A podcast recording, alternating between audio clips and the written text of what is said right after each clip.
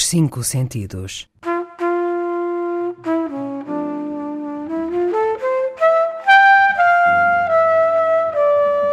Um programa de Mário Cordeiro.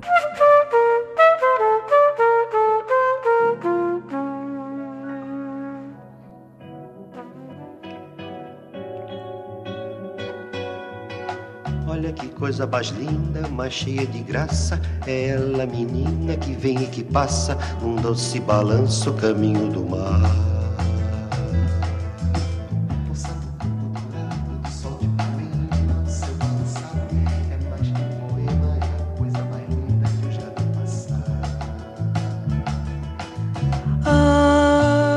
Porque estou tão sozinha. Tudo é tão triste.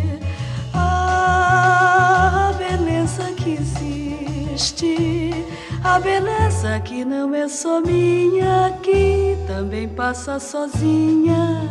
Ah, se ela soubesse que quando ela passa, o mundo inteirinho se enche de graça e fica mais lindo por causa do amor. O trecho desta canção, que acabámos de ouvir, tem a letra de Vinícius Moraes e a música de Tom Jobim. Esta canção foi inspirada numa moça, em Portugal do Brasil fica mal dizer rapariga, e em português de Portugal a palavra menina se calhar também não calha bem, de seu nome Heloísa Ineida Menezes Pais Pinto, atualmente conhecida como Elo Pinheiro, que tinha na altura 17 anos e vivia na rua Montenegro, em Ipanema. Todos os dias, a caminho da praia, Heloísa passava pelo bar Café Veloso. Um dia, em que a jovem entrou no bar para comprar cigarros para a mãe, calma, não foi preciso chamar a Comissão de Proteção de Crianças em Perigo, porque estávamos em 1962 e era normal os pais mandarem as crianças comprar tabaco. Vinícius e Jobim viram-na e do seu diálogo surgiu a canção. Felizmente ambos eram, como dizer, bons adeptos da contemplação do sexo oposto. Esplanadas. Que coisa mais linda, tão cheia de graça.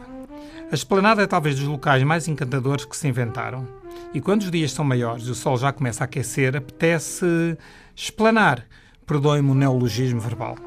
Ao pensar como é bom sentar numa esplanada e ler num dia primaveril, ouvir música ou encontrar-me com alguém e conversar intemporalmente, lembrei-me do significado que as esplanadas tinham na minha e porventura na vossa juventude. Talvez este tema não tenha grande significado para os mais novos hoje, porque a esplanada é um local físico e não um site da internet. Mas quero acreditar que, apesar de tudo, ainda tem algum. Porque é bom ter memórias da adolescência, da juventude, do fundo de todas as idades, de momentos endorfínicos em que cada um se sinta bem, sem estar obrigatoriamente a pensar em fazer, fazer, fazer. Conjuguemos por momentos o verbo estar. Numa esplanada, está-se, frui-se, esplana-se. Cada um tem memórias da adolescência, do café onde íamos, das conversas de amigos. A tendência para tudo isso se perder na virtualidade dos tempos pode levar a efeitos muito maus. Estamos conscientes disso? Era sempre no 1500, não valia nada, a mexicana é que era, treta. Vocês nem sabem, coitadinhos, do que é que estão a falar. A malta acampava sempre era na flor. Ah, tu não entendes nada como é que... A flor. Tu nunca cheiraste o 1500, tadinhos. O que vocês andaram a perder este tempo todo, tantos anos de enganos. Pois, por isso é que estão os totós. Olha, vem o João. João, qual era a pastelaria um dias quando andavas no liceu? Eu? Pisca-pisca, a melhor de Lisboa. A única onde o espírito da coisa se sentia. Foi assim uma conversa que tive há uns tempos, com amigos, tendo andado em liceus diferentes. Cada um com a sua pastelaria de culto, onde se encontravam os amigos e amigas para tomar café, galar as miúdas ou os miúdos, comentar os namoros, a bola e os setores. Era giro ver passar quem passava, discutir se tinha ou não sido penalti, concluir que o árbitro, como sempre, nos roubava, que filosofia ou matemática eram umas secas, mas também debater a existência de Deus e dizer que os pais estavam cada vez mais caretas. Os cafés e as planadas também serviam para combinar os grandes planos para o fim de semana. Estudar alguma coisita, trocar apontamentos, beber café, comer pastéis de nata quentes ou cachorros e pregos, que eram sempre, sempre os melhores de Lisboa. Sempre os melhores de qualquer lado. Lisboa de Freixo Espada à Cinta. Sempre os melhores. Porque eram os nossos, os do nosso território, os dos nossos amigos. Os cafés e pastelarias, especialmente os que têm esplanada e ficam perto de escolas, são lugares de culto e de encontro, e porventura um dos mais agradáveis para a partilha entre pares. Ainda passamos por lá, e se constatamos que o local fechou e se transformou no balcão de um banco, dá-nos uma coisa má. Ou se entramos e já nada daquilo tem a ver connosco, ficamos despedaçados. Quando a memória não se esvaiu e o tempo não cilindrou tudo, os empregados são sempre e ainda o Zé, o Manel, o Simão. Eles sabem os pontos fracos de todos e ainda perguntam se continuamos a tentar engatar a Mariana. O vértice de tudo isso resume-se a duas palavras: amizade e cumplicidade. Vivem-se hoje tempos de isolamento social, mesmo com a capacidade quase ilimitada de comunicação. Mas são muitas as pessoas que vivem entre quatro paredes: casa, carro, escola, emprego, ginásios e afins, casas de espetáculo, e comunicam presencialmente com os outros apenas em termos operacionais e profissionais. As conversas acabam por se pôr em dia através de meios que pouco têm a ver com o espírito do esplanar. Há algo que distingue o ser humano de um androide ou de um robô japonês.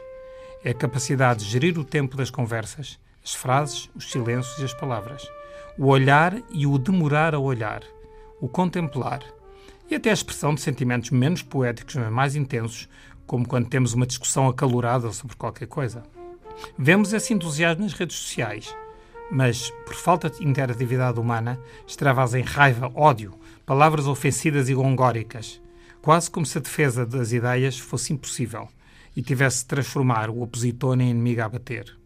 Afinal, enquanto chamar um nome ou dizer alguma coisa grave a alguém exige ponderação, medir as palavras e ver a reação, e até receber a desaprovação do outro em direto, carregar numa tecla mais à esquerda ou mais à direita é completamente igual. Podemos desligar. O teclado e o ecrã não transmitem emoções a quem escreve.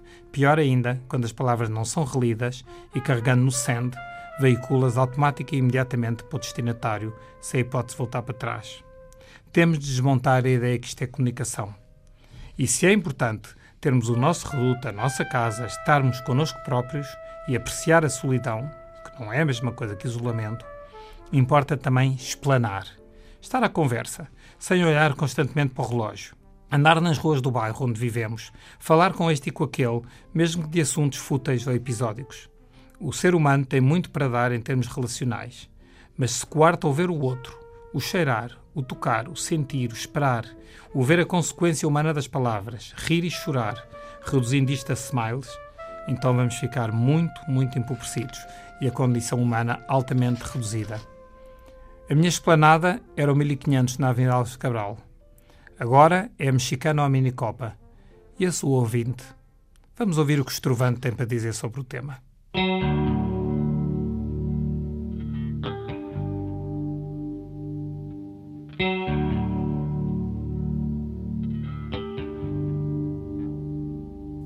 Da esplanada em vão me projeto para lá de onde me sinto.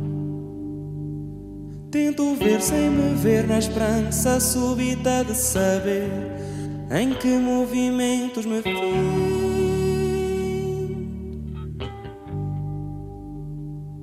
Naquele entre cruzar constante, neste chocar sem chocar, onde o espaço é quase tudo e o tempo quase nada, me tento em vão ver passar.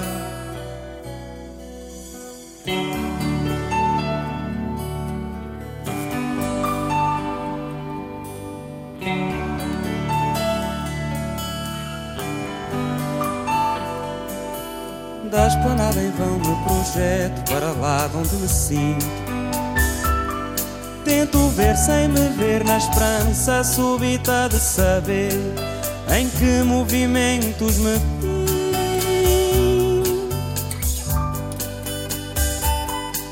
Naquele entrecruzar constante, neste chocar sem chocar, onde o espaço é quase tudo e o tempo quase nada, tento em vão ver passar.